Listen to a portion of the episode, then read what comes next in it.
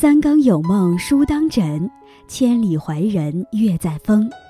大家好，这里是深夜读书，每晚陪伴你。日本企业家稻盛和夫认为，拥有正确的思维方式，比拥有智商、体魄等其他能力更为重要。今天叶安将和大家分享的题目是：降维打击会毁掉一个人。在开始今天的节目之前，希望大家能点击订阅和小铃铛，你的点赞和评论是我最大的动力。感谢大家的喜欢，深夜读书因你们而精彩。前段时间有这样一则新闻。青年海归硕士回国转行收废品，单看标题“海归加硕士”，再得出一个收废品的结果，这信息反差真是让所有人都惊掉下巴了。稍安勿躁，我们先看看具体是什么情况。这名海归硕士叫张全，来自新疆，2019年到成都定居，本科和硕士都在英国读书，回国后。原来在金融行业从事分析员工作，去年他成功转行，成为了一名废品回收员。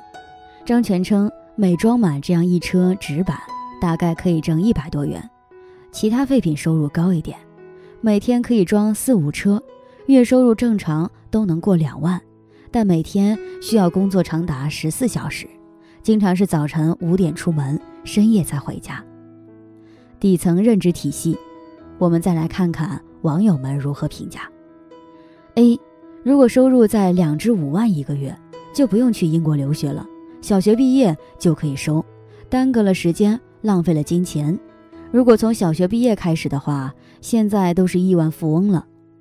B，工作不好找，只能去收废品了，文凭贬值的速度越来越快了。我在思考一个问题：到底孩子还读那么高的学历是对还是错呢？C，放弃了你的学历，还抢了低学历人群的饭碗，作何感想？一群网友们一拍大腿，摇头叹息，浪费了好不容易拿到的学历，在仰天感慨了一番：“读书何用论？”面对这样一个高学历、从事貌似不体面的工作，对此有何评价？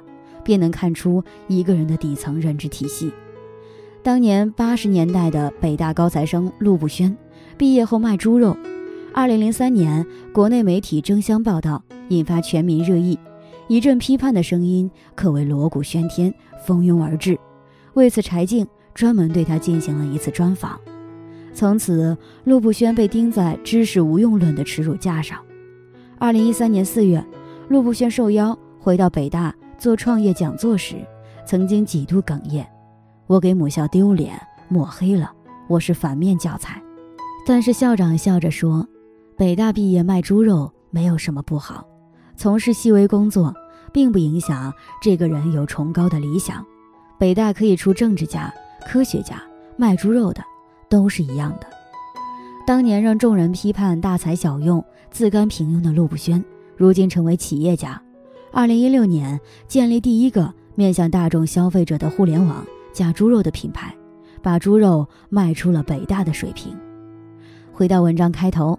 当众人批判海归硕士张全的大材小用，感叹学历贬值的时候，我却看到了，没有底层认知体系的人，别人降维打击他都来不及反应。你的远见决定了你的认知。我先给大家讲一个三人砌墙的故事。有三个人正在砌墙，路过一个人问他们在干什么，第一个人不屑一顾地回答：“你没有看到？”我们正在砌墙吗？第二个人笑笑回答：“我们正在建一座大楼。”第三个人斗志昂扬地回答：“我们在建设一个城市。”数年后，第一个人仍然在砌墙，第二个人成为了一名建造师，第三个人是前两个人的老板，都是干着同样的一件事儿，但是多年后，三个人却有不同的差距。为什么？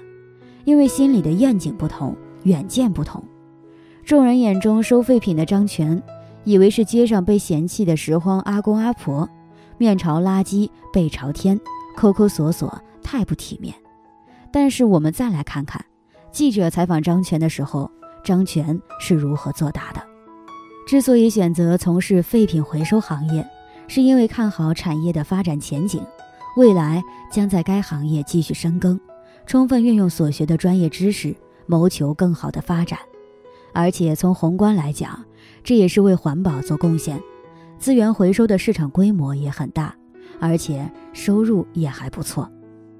言语中的逻辑、愿景、眼光、规划、心态，丝毫不见颓废之气。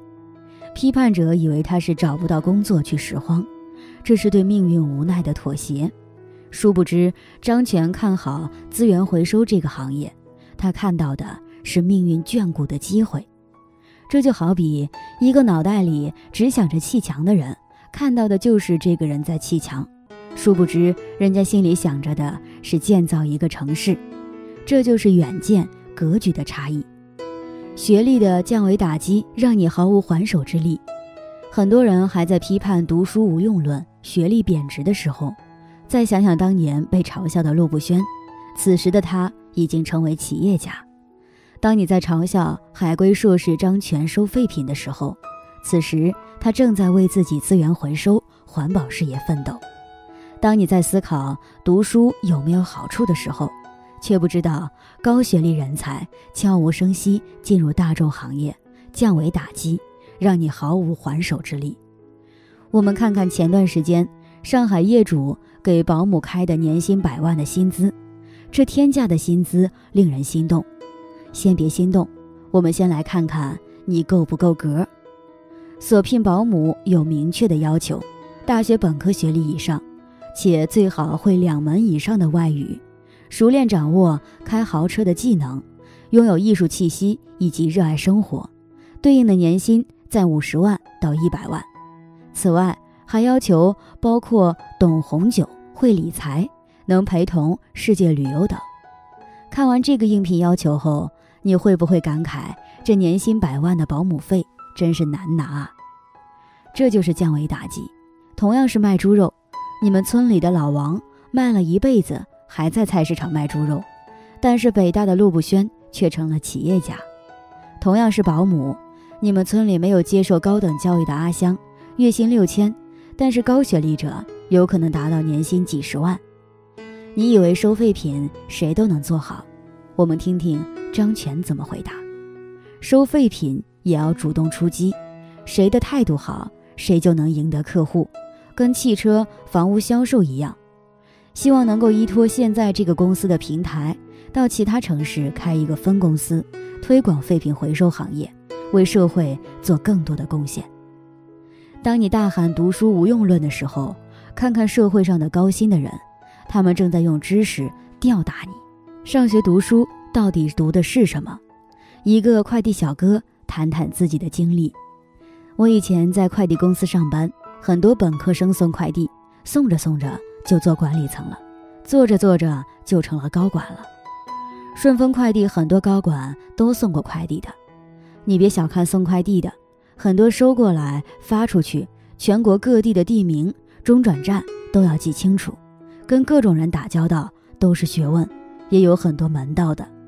没有文化知识，没有底层认知系统，你想当高管就能胜任？撒贝宁在脱口秀大会上说了这么一个段子：在北京、上海这样的大城市，藏龙卧虎，除非你才高八斗、学富五车，要不然你真待不下去。我就遇到一个事儿，一个小伙子来送快递，一打开门，快递小哥说：“大哥，您的快递。”我问：“我买的是电子设备。”里面好着没？小哥回答：“好着没？我不知道，可能是好的，可能是坏的。从量子力学的角度讲，这个好和坏，它可能是同时存在的。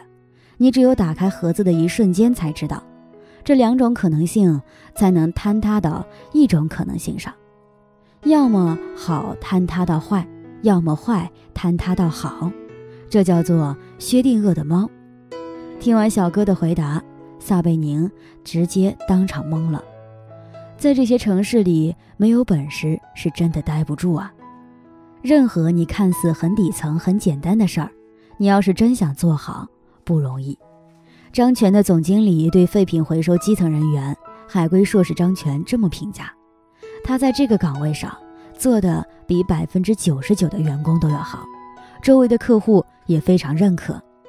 我们来思考一个问题：为什么在一个看似底层简单的岗位上，高学历的人升迁的概率更大，做得更好？难道是别人不够努力？不是，背后的原因在于底层认知系统的差别。底层认知系统可以帮助我们处理、解决复杂的问题。决定一棵树长多高，不是看树干有多壮，而是看树根能扎多深。底层认知系统就是一个人认知的根基。送快递、当保姆、收废品、卖猪肉等等，看似不需要知识就能干的工作，但是如果你想成为行业领袖，成为行业龙头企业的高管，除了汗水，必须得依靠底层认知系统。有这么一句话：“饼再大，也大不过烙饼的锅。”郭德纲说的一句话：“艺人最后拼的是文化。”很多商人喜欢看的一部经典老剧《大染坊》，乞丐陈六子虽然没有上过一天学，但是自幼泡在茶馆，天天听叔叔先生讲历史。陈六子创业开染坊的时候，天天让在海外留学的搭档卢家驹教他识字、读报，给他讲在国外留学的知识。没有海外留学的搭档卢家驹，就算陈六子再有商业天赋。也没有能力建立起自己的商业帝国，说白了就是书读少了，底层认知系统无法支撑他去谋取宏图大业。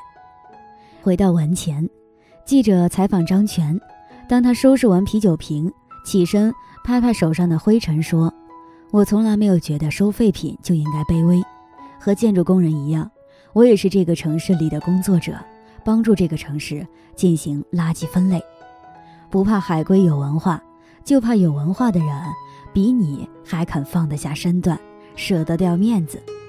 一个拥有高学历却肯踏踏实实从底层看似不体面的工作做起，这本来就不简单。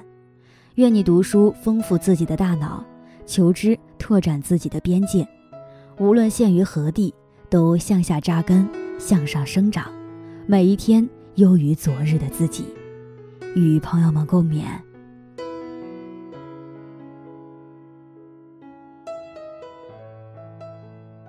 今天分享到这里，如果你也喜欢这篇文章，并且让你深有感触，希望你能分享给身边的人，让我们一起在阅读中成为更好的自己。最后，在 YouTube 和 Facebook 上都能找到深夜读书哦，也期待与你的互动。感谢你的收看，我们下期再见。